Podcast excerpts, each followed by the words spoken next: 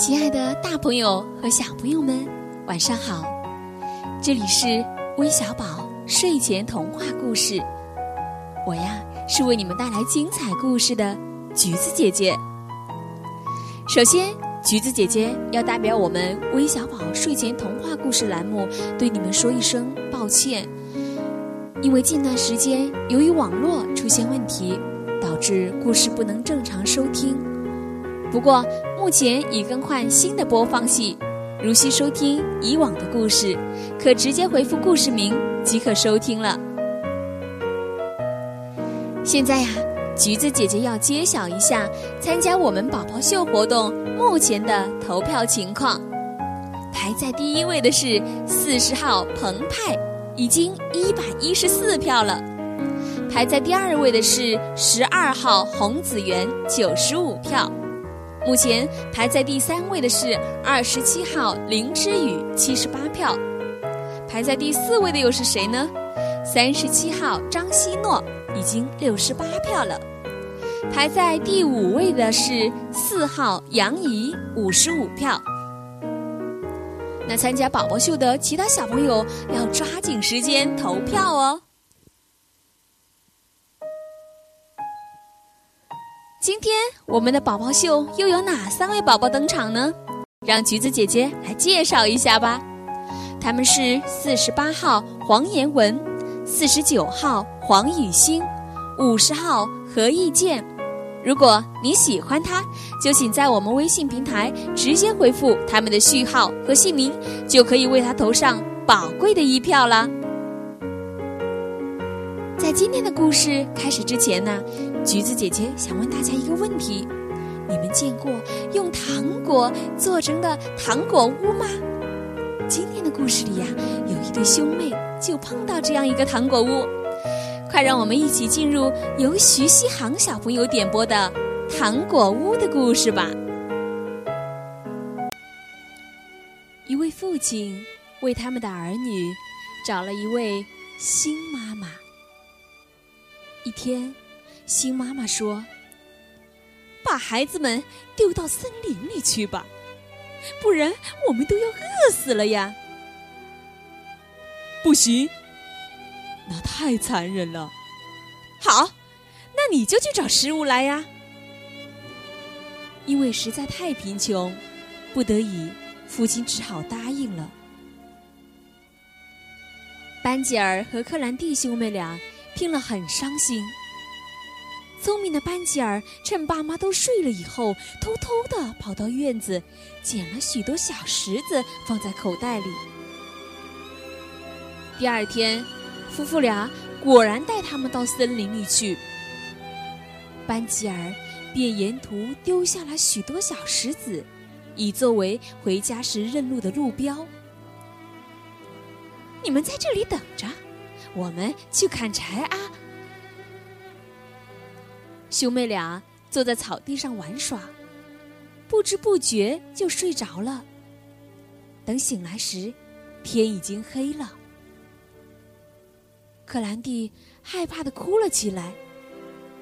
班吉尔牵着哭泣的妹妹，循着小石子的记号走回家去。两人终于回到家来，爸爸非常高兴，但妈妈却沉着脸。才过了几天，班吉尔又听到妈妈对爸爸说：“这次一定要让他们回不来。”晚上，班吉尔想去捡小石子，但门被锁上了。第二天也是同样的情形，班吉尔只好用面包代替小石子，沿路撒下去。没想到，面包却被鸟儿吃个精光。兄妹俩一直睡到半夜才醒来。班吉尔安慰着妹妹说：“没关系，面包蟹会告诉我们回家的路。”可是怎么找也找不到面包蟹。啊，怎么办呢？肚子好饿呀！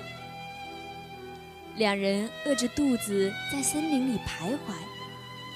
克兰蒂禁不住又哭了起来。妹妹，不要哭，等天亮了，哥哥再带你回家。夜更深了，兄妹俩累得不知不觉的又睡着了。不久，天亮了，兄妹俩一醒来就努力的寻找出路，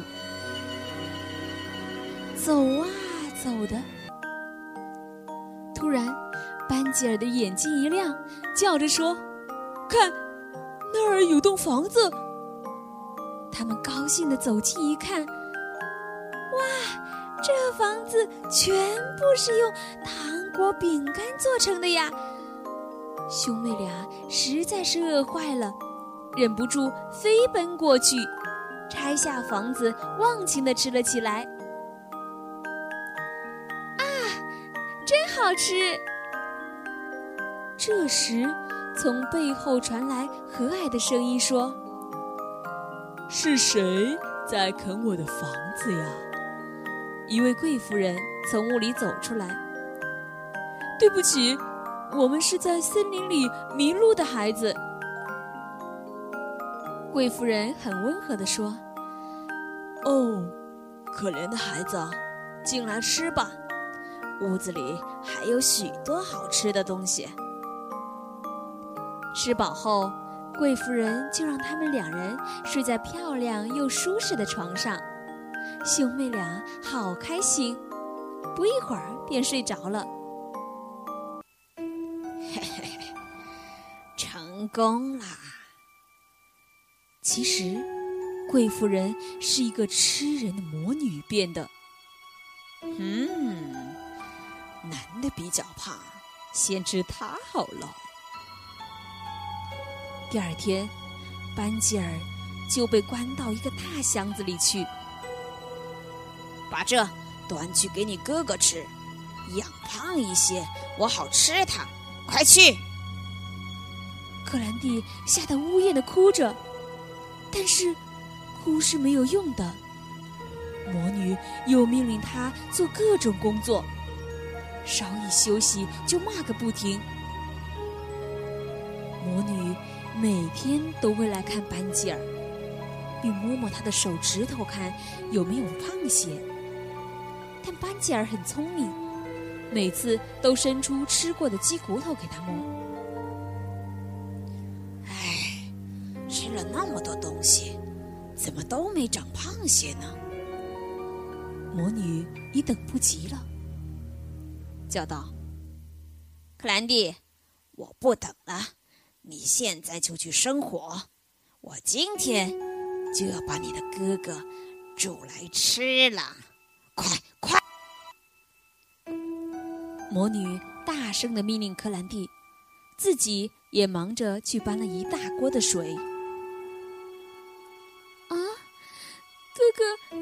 就要这样被吃掉吗？克兰蒂望着一大锅的水，伤心的想着。早知道这样，倒不如一起死在森林里来的好些。克兰蒂心里焦急万分，却不知如何是好。